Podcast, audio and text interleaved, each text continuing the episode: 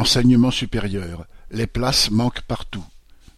Le dix-sept juillet, environ soixante-six mille bacheliers, soit près de dix pour cent du total, étaient sans proposition d'affectation pour la rentrée, sans compter tous ceux qui ne seront pas satisfaits de l'orientation attribuée.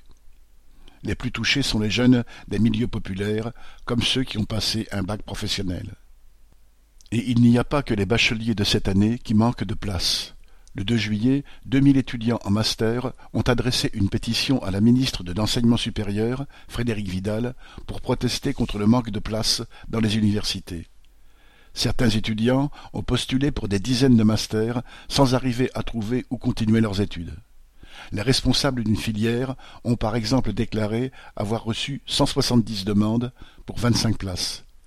Les étudiants sont placés sur liste d'attente, ce qui leur interdit tout recours puisqu'ils ne sont pas officiellement refusés.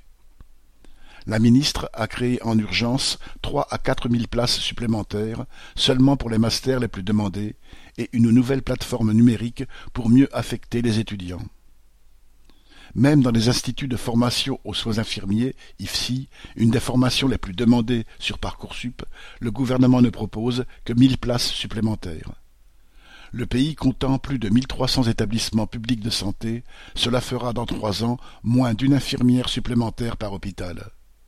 Des bacheliers qui voulaient faire cette formation n'ont pas été acceptés, alors que les besoins en personnel soignant sont encore plus criants depuis l'épidémie. D'une façon plus générale, selon l'intersyndicale de l'enseignement supérieur, il faudrait construire trois universités et embaucher plus de neuf mille enseignants pour répondre aux demandes mais le gouvernement consacre ses milliards au grand patronat et aux actionnaires des grands groupes capitalistes.